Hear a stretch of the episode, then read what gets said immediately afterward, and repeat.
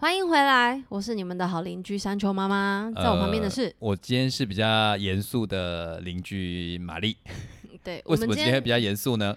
我们今天想要来聊一下最近的时事，就是蛮蛮重要的事情。嗯。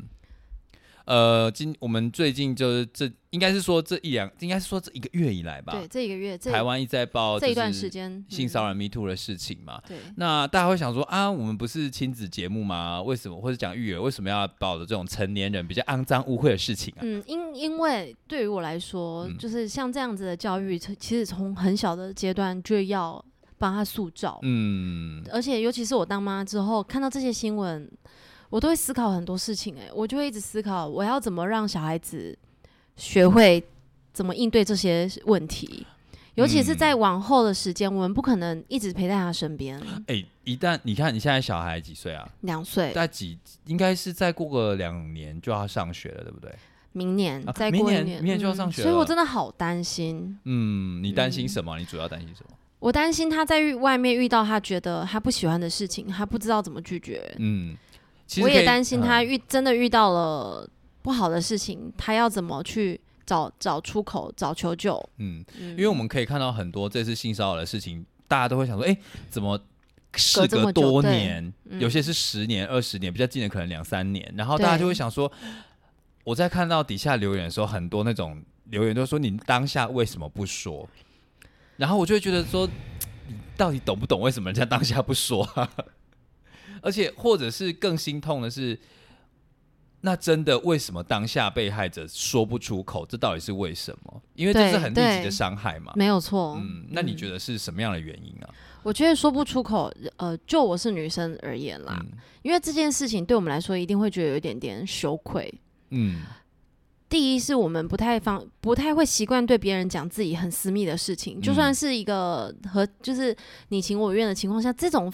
这种事情我们也不会习惯去分享。你说的是，比如说比较个人的，对个人，比如说我跟我男朋友怎么样怎么样，就通常这种事情我们不是会随便拿出来分享的。嗯，但要是又遇到了这种是被强迫的状况下，你如果在被吓到了，或者是你很恐惧，嗯，其实是更难于更难以去叙述的。我觉得那种当下会比较，我我我我自己以我，因为我是男生嘛，然后这样的经验我听一下身边女性的朋友，我真的经验比较少。但是我突然回想，我自己有一次在就是第一次去夜店的时候，嗯，我那时候就出生之犊，你知道吗？就是觉得 啊，这个夜店好好玩哦，然后大家怎么都玩的这么开心，嗯，然后我就觉得说，哦，大家都在夜店里面，尤其是男同志的夜店，其实那种肢体接触是。比较频繁的，对对，然后我就走到舞池里面，我那时候就当下就觉得我的屁股被摸了，嗯，我那时候就是，我就我就我其实有点呆住，我就想说，这样子是对的吗？然后我马上想说，可是，在夜店里面，我说我屁股被摸，那我不舒服，那人家会说，别人会就那你就不要去夜店啊，对啊，就不要去夜店啊。后来我我的确是我之后就真的比较少去去那个地方，对，因为不喜欢。然后另外一个是。呃，我之前有在某个单位服务过，然后里面服务大部分的群社群也都是男同志为主，这样，那是一个公益性的社团，那就自然会有很多男同志在那边聚集。然后，其实，在里面的状况也是，有时候大家真的会想说啊，男生跟男生之间的身体接触比较多，然后就很自然嘛。然后好像是没什么，对，而且我那时候又自诩说我受过很多性别平等的教育。然后我会觉得说，我身体自主权的意念其实是很强大的。嗯，我会觉得，如果我我都会觉得说，如果我遭遇到性骚扰或者是被不当触碰的时候，我有办法很勇敢的说不要，我这样不舒服。可是事实上是当时那个手勾肩搭背，然后开始往我的，因为他原本是从就是我的手臂开始搭嘛，然后慢慢弄到我的肩膀，然后慢慢往脊椎往下，就是要磨到我的屁股的时候，我当下的反应。其实真的是脊背一凉，我没有办法移动，而且会变僵硬。对我很僵硬，然后我我当下会觉得果真真的来了。对，但是我真的是当下我就坐着，然后我的肌肉是紧绷的，然后我没有办法跟对方把我脑中演练的那一套说我不舒服，请不要这样摸，我是讲不出来的，因为我当下觉得，哎，这哎哎，我纵使已经知道这就是性骚扰的过程，但我真的无法很顺利的。动作你知道吗？对对。然后何况是我觉得是我们都还是男生哦，其实那个氛围你要讲出来，其实算是对我来说，我我可能不会那么的羞愧或什么，但我都讲不出来了。对对，然后在我们的教育里面又特别压抑女性的发表自己的那种没错感受，所以我会，我其实看到这些新闻时候更心疼啦。嗯嗯，非常非常非常心疼，有的时候我看到甚至还会有一点哽咽。嗯，那那身为。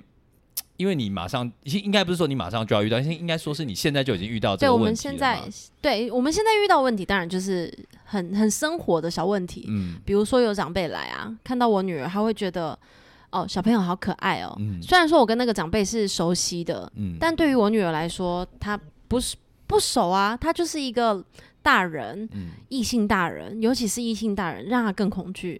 在那个时候，他就长辈可能会想要拥抱他，或者是亲牵他的手，做一些比较亲密的肢体肢体接触，他就会不喜欢，而且从他的脸上明显的感受得到，他其实是抗拒的嘛？对，是不喜欢，是觉得不喜欢、厌恶的。哦，我这个要讲一下，就是三岁妈妈的女儿，就是。他真的对异性比较敏感一点，对对对，像我就是已经就是你知道我我对他来说人高马大嘛，对，然后我都虽然我自称阿姨，可是他就看得出来我是个男生嘛。其实，在聊天的时候，他会就会避开我的眼神。对他，其实，在这样子的过程当中啊，我我不知道，其实我不知道别人会怎么样处理这件事情，但就我而言，我其实我会先尊重他的感受，嗯，尊重他的意愿，尊重他的。反应，嗯，然后你你你怎么样去展展现尊重这件事情？我会蹲下去，我觉得跟小孩子平视是非常重重要的，尤其是你是他信任的人，在那个情况下，他一定有一定有已经感到压迫了，因为大人对他来说是高，对对对，蹲下来看着他眼睛说，没关系，你如果会怕这位叔叔或者是那个阿伯或者是那个阿公，嗯，就不要，你跟他说不要不要抱抱，嗯，不要，然后。跑来找妈妈，或者是找阿妈，找你信任的人，找你觉得安全的人。嗯，不喜欢没关系，我们没有关系。不喜欢就要说，我这个时候就会一直灌输他这样子的观念，因为我觉得在这个时候，我就是要让他分辨我是不喜欢的，我不会被勉勉强去做我不喜欢做的事情。这个我真的要亲眼见证，因为我就是跟那个小朋友见面的时候，说真的，我到现在我们见面很多次了，对对对对对，我小朋友。跟我双眼直视的时间应该不超过一分钟，但是其实老实说，我自己会觉得有一点受伤。说哈，我我大人会有一点受伤，对，但这就是我觉得这是大人必须要自己承担的事情。对对对对对，你就是长得不是他喜欢的样子嘛？又或者是说要给他一点点时间去适应你，或者是说，又或者是说，你对他来说现在目前还是有威胁的嘛？对对对，要让他有一段时间让他去信任你。对，这是很重要的。因为我觉得很棒的是，过程中其实说真的，我也没有去问你说，哎，我我会先问你说，那他可以吗？对。然后你有先跟我说，哦，他比较对男生比较警戒性，对，所以我自然而然我在面对他的时候，我当然会试着说，好，我跟你做一些友好的眼神接触。那我觉得也不会去主动去碰触他。对对对。然后我会跟小朋友讲说，他是谁谁谁。他是妈妈的谁谁谁啊？他是我们的朋友啊，他是叔叔啊。你你可以跟他打招呼，但是如果你不想要跟他太多的接触，没关系，那我们就远远的。哎，我想要问一个问题。好，你说，你这样的教育方式啊，有没有遭受到身边其他的长辈们，或是已经非常喜欢，就是表现出我先挂上下引号，表现出很爱小孩的那些长辈的关切？没没有哎，没有吗？没有。真的假的？因为我都会很大声的说，他非常怕生。你如果再靠近的话，他就会哭给你看。哦，我跟你讲，长辈就是最怕小孩子哭。你就最怕麻烦，对不对？对他们，他们觉得别人的小孩子很可爱，就是不哭的时候啊。嗯，对啊。哭的时候，他就会还给别人啊。哎，我这里真的要讲一个，我觉得你这个做法让我觉得很感动，因为。我要讲，我是从小就是在一个你知道婆妈堆里面长大的，然后那些婆妈们最喜欢聊的就是自己老公有多糟糕，以及别人的媳妇有多糟糕。哦，为什么？这真的很可恶哎！我就从小就在听说别人媳妇，而且我是很爱听这种八卦消息。然后我我现在回想我小时候听的故事，其实非常非常的，我现在听起来有点愤怒啦。就是他们很常在，你知道我们最常遇到就是要催生，对，就说什么啊。那个某某家的媳妇生了小孩，你看他多可爱，而且他生两个男生喽。对啊，你看，而且两个男生，你上次我去看他说，哦，看到看到那个阿伯，就是说阿伯阿伯这样叫，然后都直接主动的对来抱抱我什么的，然后就说哇，那两个小孩真的很得人疼，以后一定做事一定会很成功，因为知道应对进退嘛。然后可是反观什么隔壁家的阿朱阿花的那个女儿。就是所新娶的媳妇啊，哦，跟你讲，台北来的女孩就女人就是比较不一样，你知道这种很歧视性的说，真的，那那个什么小孩子摸一下也不可以，哭一下就要抱走，然后啊不打招呼也也不教一下啊啊，那个都市的小孩，都市来的女人都这样子，我听到就想说，哎，然后这个这个有点不太对吧？人家要怎么管教自己的小孩是自己的事情，然后转头。就对旁边大概比我年长的姐姐就说：“哎呀，你不是要结婚了吗？以后如果怀孕生小孩哈，如果你把小孩养成这样的话，不会有人理你，不会得人疼什么之类的，你就会被说什么是麻烦的女人，不会教小孩。最好是不要有人理我。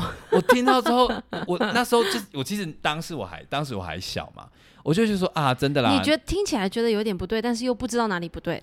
我觉得我没有办法判断是否，但是我可以，我马上因为我那时候还小嘛，我听到就是。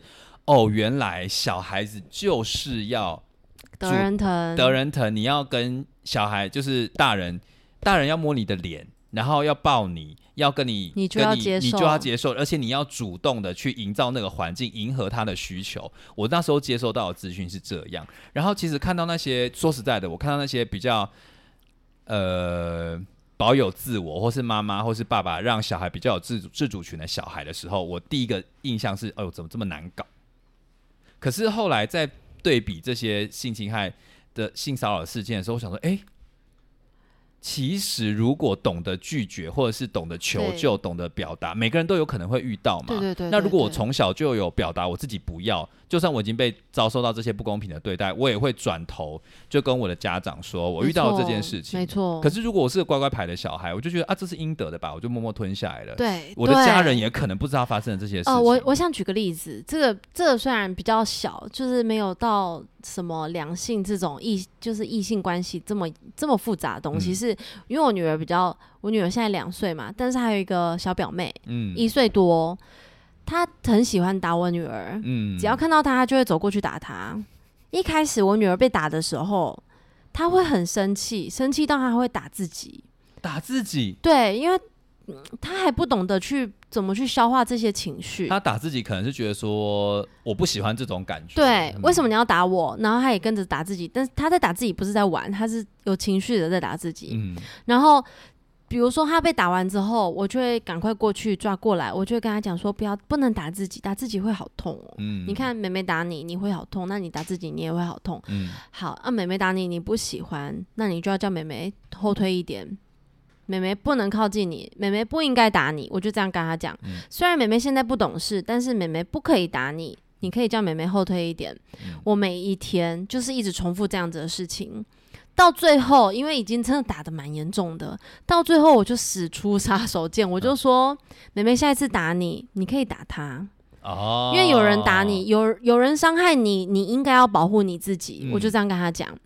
但其实，在这个过程当中，其实已经非常长一段时间。我之前比较不常回，我之前比较偶尔才回来，不是这样天天在这边，所以回来的时候就会被打嘛。嗯，然后再回又回去婆家的时候，又会一段时间才回来。所以其实这样子的教育对他来说是断断续续的，有的时候没有没有建立到他的记忆里面。嗯，然后这次因为我在这边娘家待比较久时间，他已经可能真的有学习内化这件事情了。嗯，现在还。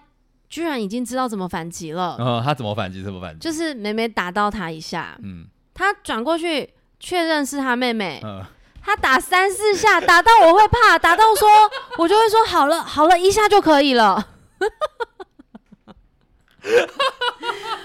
但是在事后，我就会跟他，我会夸奖他，我会说，有人欺负你的时候，你就应该要欺负。不是欺负回去，你要反击，你要保护你自己，你不能一直让别人欺负。嗯我说你这样子的行为是正确的，嗯但是因为她是你的妹妹，嗯不可以打太多下，因为妹妹 也还没有懂事，她真的也还不了解这些东西。嗯嗯嗯，她就是一个 动物的本能嘛。对对对，因为有些小朋友就是那种人我分，他比较有攻击性，是因为可因为因为我女儿回来。然后会给他的阿公阿妈抱，就是我子女的爷爷奶奶，那他就会觉得，对他就会觉得被争宠嘛，就会想要这样子攻击他。所以 我觉得我女儿渐渐的，因为她真的也是花了一段时间去学会。第一阶段是学会叫对方退后，嗯，退后不要打我。他第一次学会的，他第一次学会是这个。第二阶段就是他又被攻击的时候，他是转过去直接打回去。呃，这是他第二个阶段学习学会的东西。我我觉得现在有些听众就在想说，哇，你在训练你小女儿打人呐？但其实他一 一般情况下，他不会自己打人。嗯，呃啊，我刚刚想到一件事情，马上忘记了。没关系，没关系。哦，一开始在打的情况下，我都会跟我爸妈讲，因为。你知道长辈会心疼小孩子，我也会跟我老公讲，因为我就在他们，我在帮他们建立一些观念。我就说，因为这个是自己家里的小孩子，嗯，然后事实上，妹妹一岁多而已，真也还小，你要跟他讲说不能打人怎么样，他可能也还在慢慢建立，所以没有办法这么快。我就跟他们讲说，因为我不知道我女儿到。学校之后会遇到什么样子的问题？嗯，所以现在他在家里遇到的事情，我反而希望他在这边就学会怎么处理，而且是展现给你们看的。对，而且是我们知道是没有危险的情况下去让他学会这件事情要怎么处理。嗯，所以我说不需要去特别阻止说啊谁谁谁不可以打人，你只要去介入，站在旁边手抓着啊不要打到就好了。嗯，那如果真的不小心打到了，真的也不要紧，因为他们。他们真的在互相学习，而且我觉得说实在，相反的，你妹你的女儿在成长，就是学习自己的界限在哪里。那相反的，她的表妹也在知道说，哦，我这个动作是会被 会被不喜欢的。对，因为她现在 她现在会有点远远的去打一下，就要赶快跑走。但是艾莉现在是有攻击性的了，就是我女儿她现在是有攻击性的，她就会跑过去打他。嗯。然后是会迅速的反击了，所以她现在就渐渐的不会攻击我女儿。所以他们两个自然也而然的就找到一个平衡的方式。对，没错，没错，没错。哎，我觉得这个教育真的是给现在面对，尤其是你家里还有幼就是幼小的小孩一个学习的。但但我想要先声明一件事情，我的方法不一定是绝对是对的，嗯，只是我觉得在这个样子的过程当中，以我女儿的个女儿的个性，我觉得这样子对她来说。是比较好的，因为要让她慢慢去习惯，因为毕竟是她妹妹。我觉得我听到的重点可能方法什么，大家每个家庭教养的方式不太一样，但是我觉得是。你说的是你反复的操作，对我反复不断的给他观念，而且是一致稳定的哦。对对，不会说什么家里的人说啊这样打了不行啊，然后怎样怎样怎样怎样怎样，你就而且是你要用很大的力气去跟所有的家族沟通，对，我让你的教养是一致。对，我会跟所有的人讲，当然背后我也会跟我哥哥去谈讨论这件事情。嗯。我都会跟他讲说，你女儿会打人，你应该要思考一下为什么她会打人，不是觉得说啊，我女儿就是有攻击性啊啊，她就是会很可爱啦。对对，你应该要思考一下，因为她以后往后她一定不会只有遇到她的表姐，她以后一定会遇到不一样的小朋友。嗯，对，像她在家，嗯。像在外面 不是啊，在外面你一定会带出去，一定会遇到一些比较有攻击性的小朋友。对，你可以去远离他，但是如果我们成为那个攻击性的小朋友的时候怎么办？哦，对，所以应该说相对的，你也比较幸运，你的小孩其实不是那个攻击的人。对对，所以他们你们只要少教他怎么防御就可以。对，所以在这件事情让我反思到，如果如果是。放在这种异性关系，或者是这种权力性侵干嘛之类的事情上面，上面，对，那我希望他现在就可以去建立他学会说不，学会逃离危险的地方，没错，学会跟我们求救。我觉得这个这个是这个，我我觉得你刚刚有一个除了这些求救的时候，我马上抓到一个重点是，你的女儿会马上回头确认。攻击他的是谁？对，然后知道那个目标之后做迅速的反击。对，所以我在比如说最近大家可以看到很多那种呃指名道姓说谁在谁性侵我或性骚扰我，可是更多有时候有些人在路上是随机犯案的，对，或者是有些人就是习惯在比如说公车公共场合，对对对对，就是让我想到日本的什么电车痴汉啊，然后之前网络上还有那种专门拍摄这种偷拍。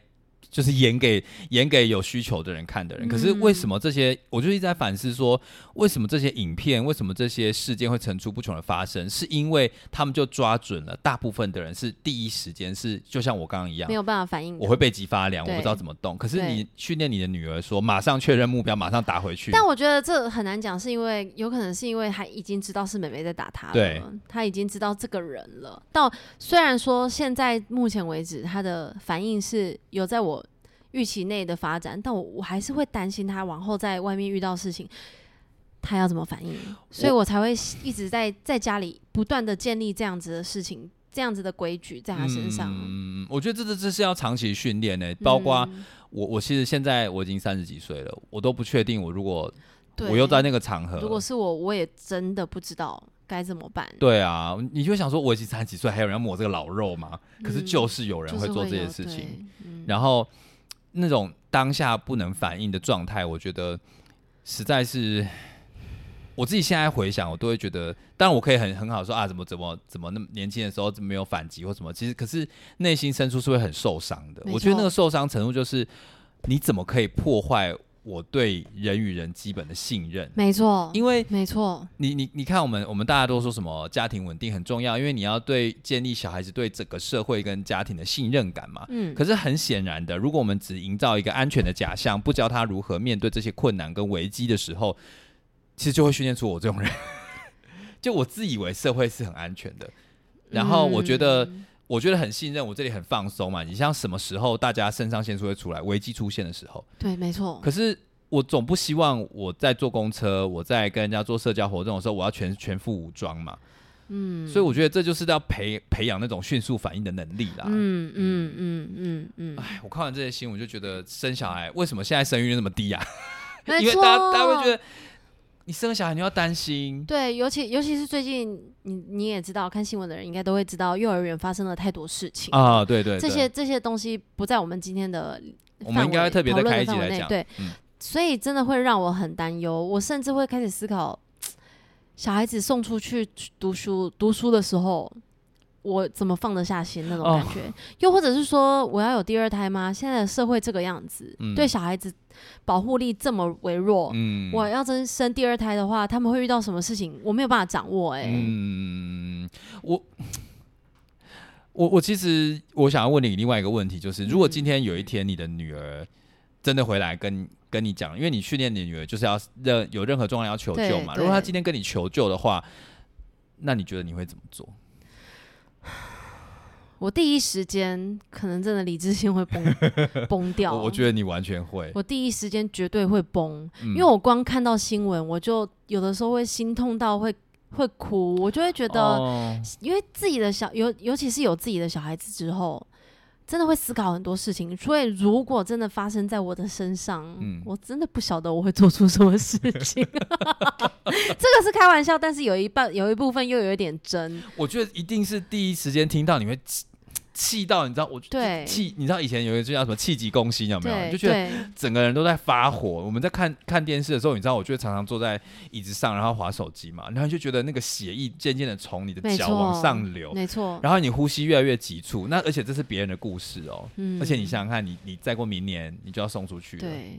其实其实我思考过这件事情，然后虽然说理理智性会断掉，是真的会断掉，但是第一个。他选择跟你讲了，你不能太激动，你一定要理性、冷静的去听他讲完之后，我们再一起想办法。嗯，对。我们刚刚其实，在讨论这件这个问题之前，我们大概看了一下，就是一些心理师他们怎么建议说，如果当你的有人真的跟你这样讲的时候，我觉得第一步就是相信对，相信相信对方，对，然后嗯，夸不是夸奖他，鼓励他，嗯，你说出来是很棒的，嗯。那我们一起想办法解决。嗯，尽量不表达自己的意见。嗯，你你有办法？我觉得要要忍着，因为因为他的心情怎么样，其实你没有办法知道。嗯，你任何意见都有可能会去伤害二次伤害到他。嗯，对，我们你可以跟他说陪着你，我们一起去寻求帮助。嗯，我们去寻求专业一点的帮助。我觉得大家是要想到一件事情，是为什么要一第一步就鼓，应该说正面的回应，就是谢谢他，或是鼓励他，对，表表示说你讲出来这件事情，就是先感谢他，因为其实这件事情性骚扰在很多的或者这种性别暴力在发生的当下，其实你可以去看啊，大概九成九都是那叫什么权力不对等。对，那孩子尤其是孩子在那种面对这种权力不对等的关系下，他的担心一定不会像呃。像我们成年人的那种理、那种逻辑分析嘛，他可能更多担心说：“哎，他说，他说他我不可以告诉别人哦，因为，因为，因为他这是我们两个之间的秘密。可是我我不可以，我不可以，我不可以把秘密怎么可以说出去？可是我又觉得很不舒服。他可能已经挣扎非常非常久了，没有错。他的那种挣扎可能是被操弄的，然后被那种情情节所压迫的，所以他可以打破这么大的压力之下跟你说。我觉得第一步真的要鼓励他。我觉得第一步真的。就是对鼓励他之外，相信他真的是非常非常重要的。嗯，因为小孩子会选择说出来这件事情，不管他说的是对的，或是他在说谎，嗯，他背后一定有他的原因。对，所以你你选择相信他，基本上是给他一个自信。嗯，然后你往后去一起去寻求帮助的时候，他才有他才有更多的自信。要怎么讲？就是底气了，对他才有办法一起去面对这件事情。我觉得有时候大家常常会说啊，小孩子可能乱讲话，对哦，这在这让我想到一件事情，是是我侄女的事情。我侄女大一点的侄女，她已经在学校上课了。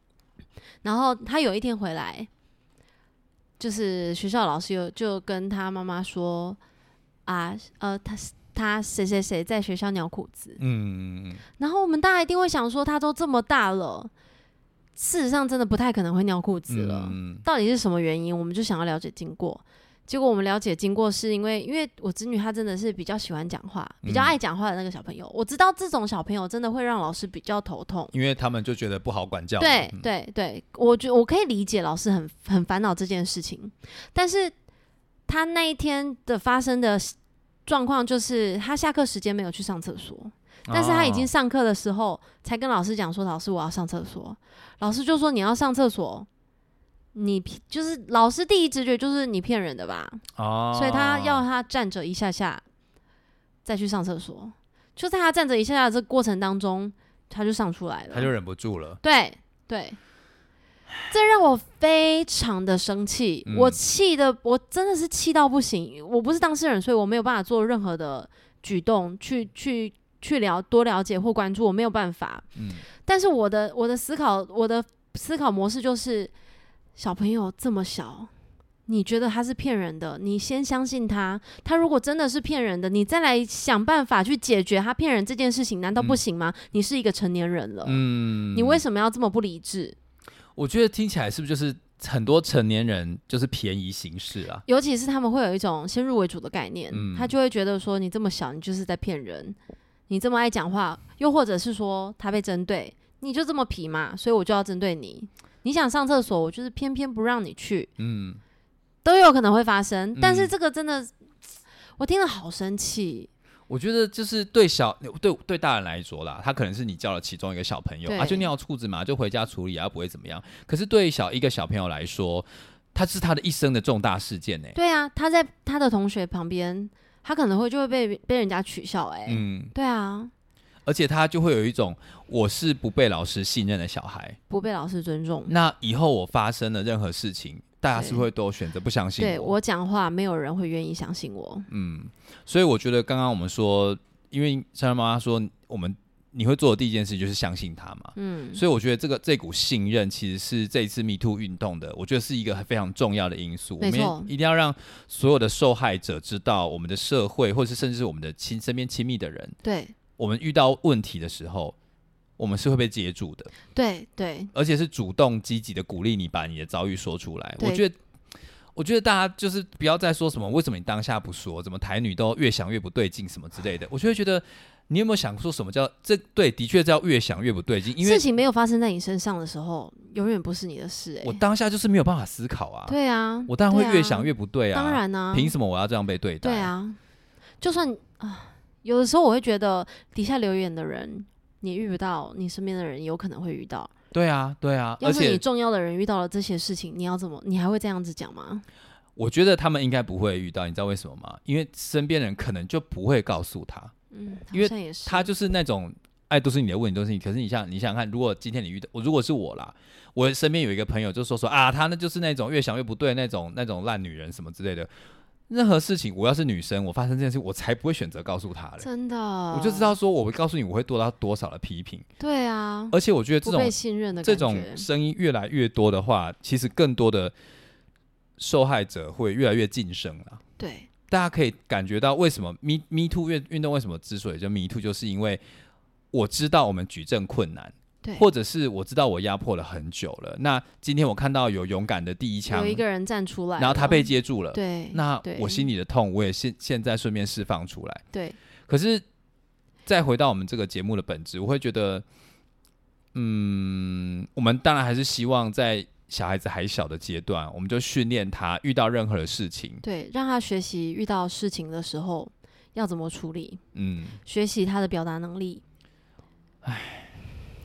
这集有点沉重，但但是对我嗯，对我觉得呃，性教育这件事情可以慢慢来，没关系，慢慢来。但是我觉得最重要、最重要的就是尊重他，先让他能够表达他自己的意愿。嗯嗯。第二个，培养他的表达能力。嗯。因为让他能够阐述事情，让他能够好好的讲讲这些东西。最后，最后。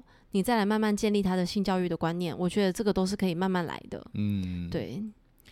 我们这集讲的有点沉重啊，大家可以感觉出来，我们那种戏谑的口吻收了一点，但我们还是希望这集应该会是紧急插播啦，所以我还是希望大家可以多多把我们的这集散播出去，给一些正在有这种。我相信非常多爸妈一定很焦虑，对对，尤其是学龄前的小孩，然后马上就要去了，然后最近又发生这么多事情，嗯，唉，像我没有小孩了，我觉得好心疼哦，何况是你们。对我希望，我希望台湾可以越来越好啦，在这上面。那你可不可以鼓励一下现在有小孩的爸妈们该怎么办？其实好难哦，因为因为我身边的朋友也会问我说，我有准备好要让他出去上课了吗？我自己也一直思考这件事情，哎，会放不下。尤其是在看到这么多这么多的事件出来之后，当然这也是我要学习的地方啦。嗯，我们不可能把小孩都窝在身边嘛。对，我们也是，就是嗯，就是我有一个朋友，他告诉我说，他觉得他要让他小孩子去读书之前，他要先教会他所有的事情，就尽量尽量能教就教啦。因为当然他能吸收多少，对他的年纪来说，可能真的会有点吃力。嗯，但是一些最基本的能够学习了，就是学习的。赶快学习的东西，就他会先先教。我觉得各位啊，比起那什么波波么，什么九九乘法，这个真的是比我觉得生活生活上的东西真的是最重要的。对啊，学术的东西真的以后要怎么学就怎么学。我跟你说，如果是一个温安全稳定的环境，我觉得相信他的学习力也会大幅的提升啦。没错。好啦，在这边感谢大家收听，那我们就下集见喽。谢谢大家，拜拜。